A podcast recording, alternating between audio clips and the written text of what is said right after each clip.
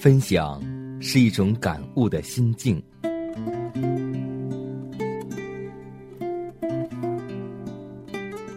分享是一种生活的信念。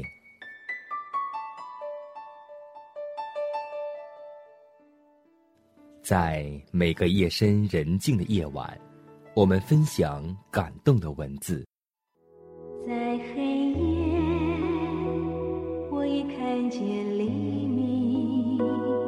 在每个紧张繁忙的白昼，我们分享奇异的恩典。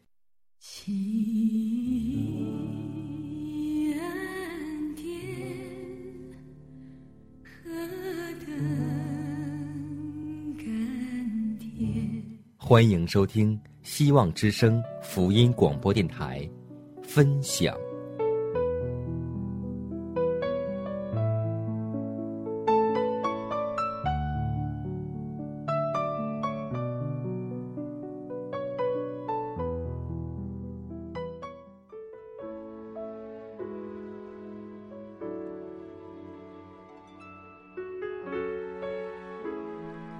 分享你的故事，感悟主的恩典。大家好，欢迎在这个时间来收听希望之声福音广播电台的节目。欢迎来到分享，我是你的好朋友佳南。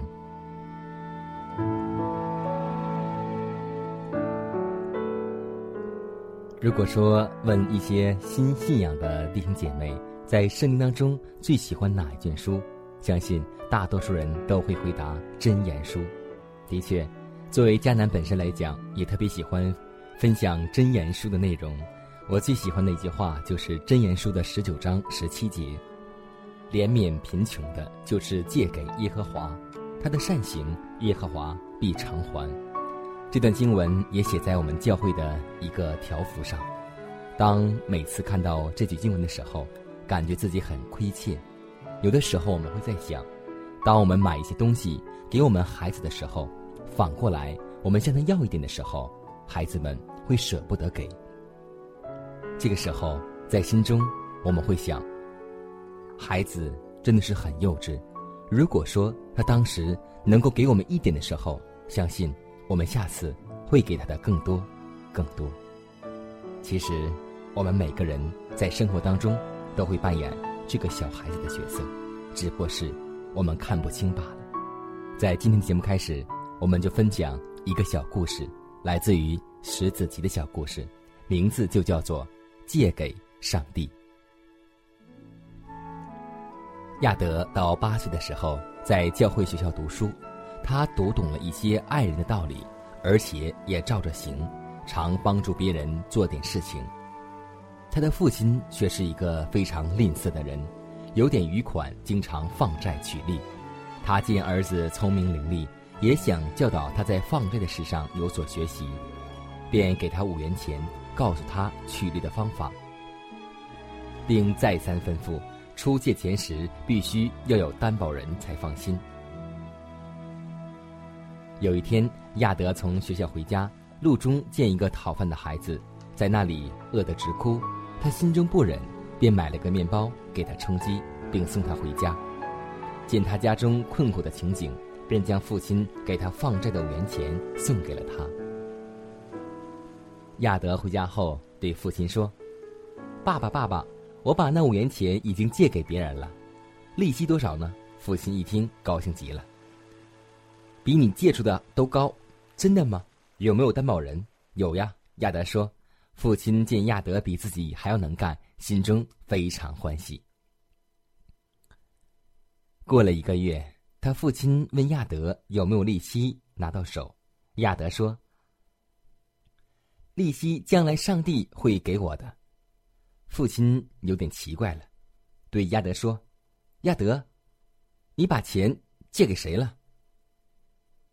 亚德说：“我周济穷人了。”爸爸说：“什么？周济穷人？这怎么合算？真是笨孩子。”于是。亚德翻开了圣经中的箴言书十九章十七节，读给父亲听。怜悯贫穷的，就是借给耶和华，他的善行，耶和华必偿还。又对父亲说：“这本圣经就是我的保证人。”爱留下为世界留下一点色彩，把爱留下为世界增添几许芬芳，把爱留下为世界留下色彩，把爱留下为世界增添几许芬芳。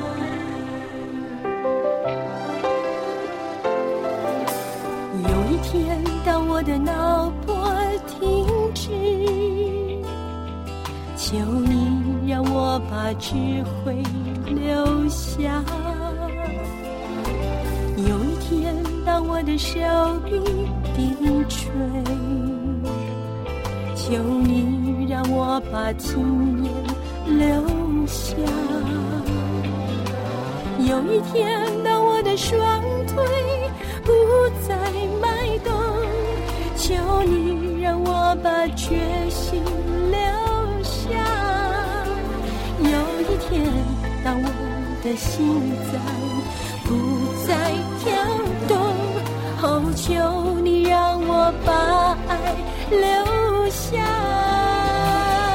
把爱留下为世界留下一点色彩，把爱留下为世界增添几许芬芳，把爱留下为世界留下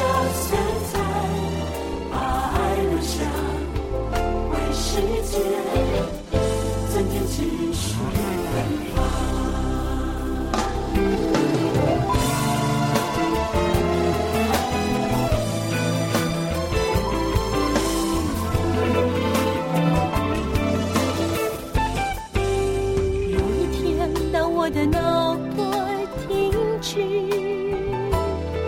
求你让我把智慧留下。有一天，当我的手臂低垂，求你让我把经验留下。有一天，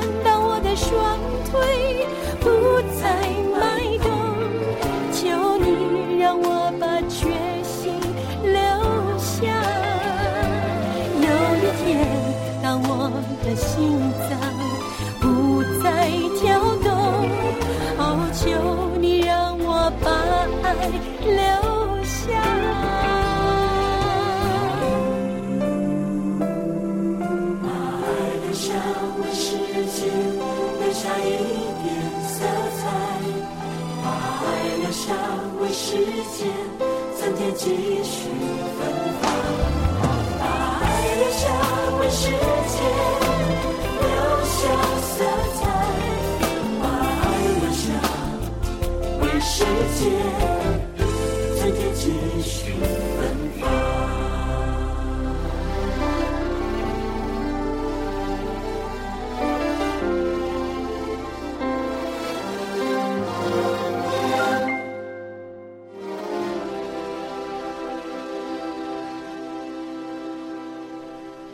相信通过以上的小故事，会给我们做父母的带来一些感触吧。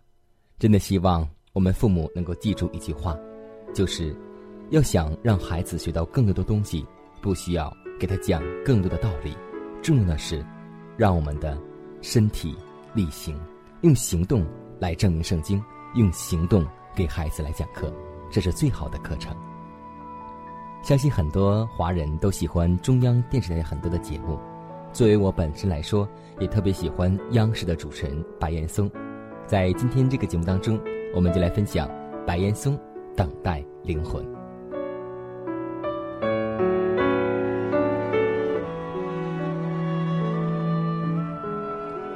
这是来自一篇网络的博客，名字叫做《回应白岩松等待灵魂》。九月初，央视主持人白岩松新作《幸福了吗》正式面世。相比十年前销量六十七万册但略显青涩的《痛并快乐着》，加入更多思考的《幸福了吗》显得更为成熟和睿智。对于书中多次提到的“信仰”一词，白岩松在接受采访时表示：“有信仰的人不一定都幸福，但是没有信仰一定不幸福。”尽管他自己也声明这不单指宗教信仰，但还是引起了我强烈兴趣，甚至共振。在谈到人为什么要谈到寻找信仰呢？白岩松引用了杨素明老先生曾经说过的一句话：“人这一辈子要解决三个顺序，这三个顺序不能错的。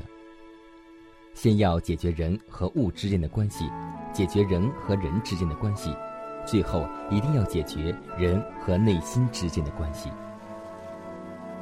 白岩松说：“这是很有道理的。三十而立，要解决人和物之间的关系，人和工作等等。接下来要解决人和人之间的关系，你可能成为人父、为人子、为人上级、为人下级、为人对手等等。当人到四十年以后，你就可能会面临很大的挑战。”人生是一条单行线，终点是不可逆转的。你已经隐约的看到终点会出现一些问题。这个时候，你该思考人生究竟是怎么回事？我究竟做的是不是有意义？财富积累的太多，如果无从消化的话，我积累的意义又在哪里？出现的困惑太多，人必须要解决自己与内心之间的挑战。他的这段话几乎有点像教堂里的布道词，我想凡是基督徒都会有认同和共鸣的吧。白岩松承认，人为什么要有信仰？因为对死亡恐惧，再往后就不再那么简单。你要信一些事情，我觉得才会慢慢平静，才会靠近幸福。不信的话，挺可怕的。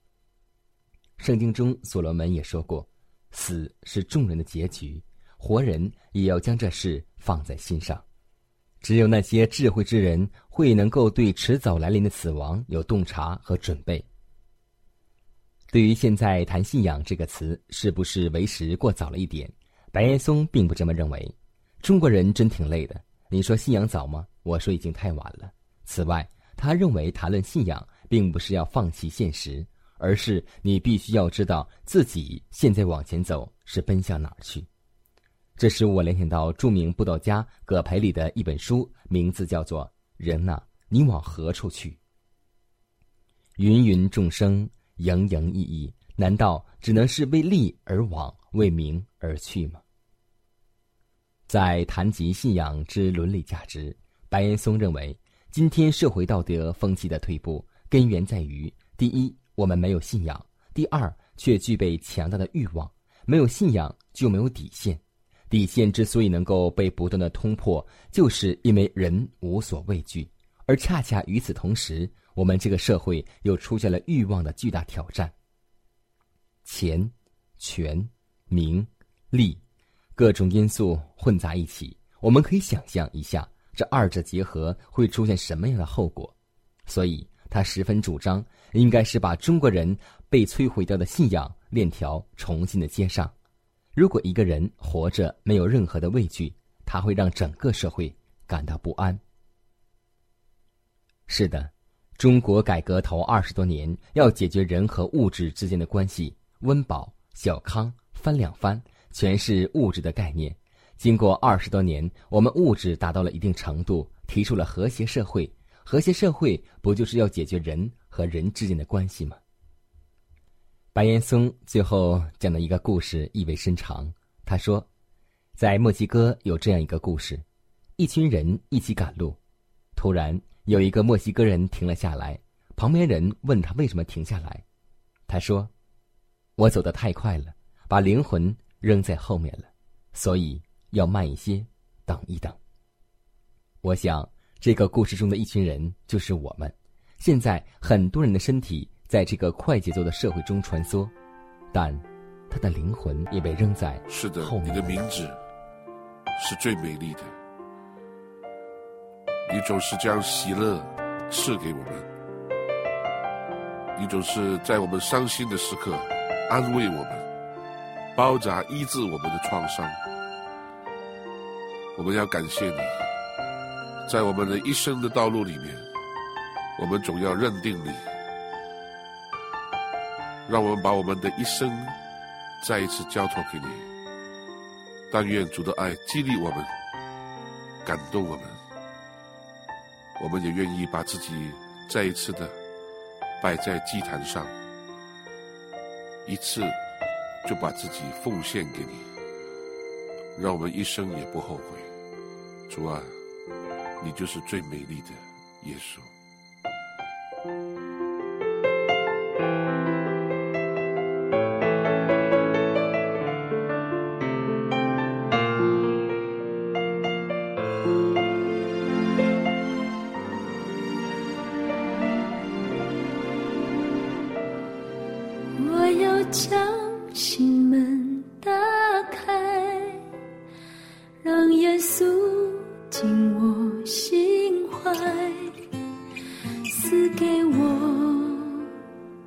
赦罪的平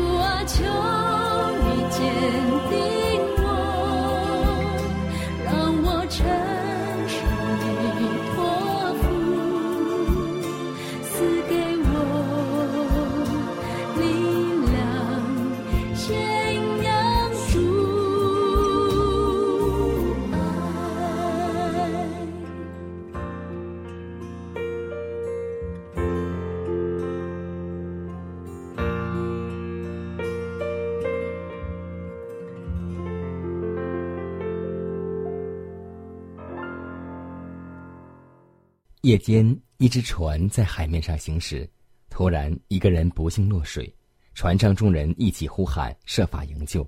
这时，一位患晕船病的人听见这惊人的消息，心中很焦急：我能如何救这个人呢？跳水吗？自己患病无能为力，协助大家吗？连坐都无法坐住。他急中生智，顺手拿起一盏小灯，挂在船舷的窗上，以便照明海面。经众人努力，落海者营救了。但这盏小灯在这救命的工作中少不了他的功绩。正当落水者最后一次即将下沉时，水手在灯光之下看见落水者的手，立刻把他拉上船来。这样看来，举灯似乎是一件小事，但结果却救了一个人的性命。一个人虽然自觉软弱无力，似乎不能为别人做什么，但你不要忽略为别人做一点小事。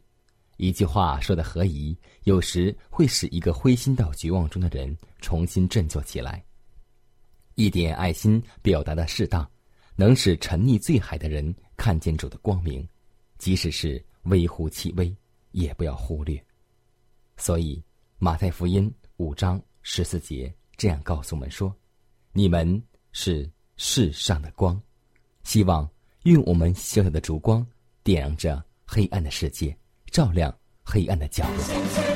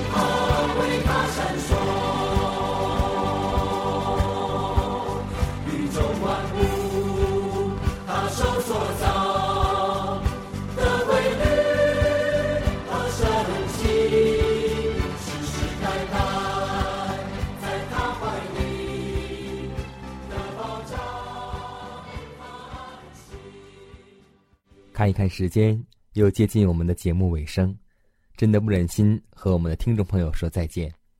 真的希望身边的每位听众朋友，如果在你的生活当中有什么感动的见证，或是心理感触，都可以用文字来写出来，发寄到我们的分享。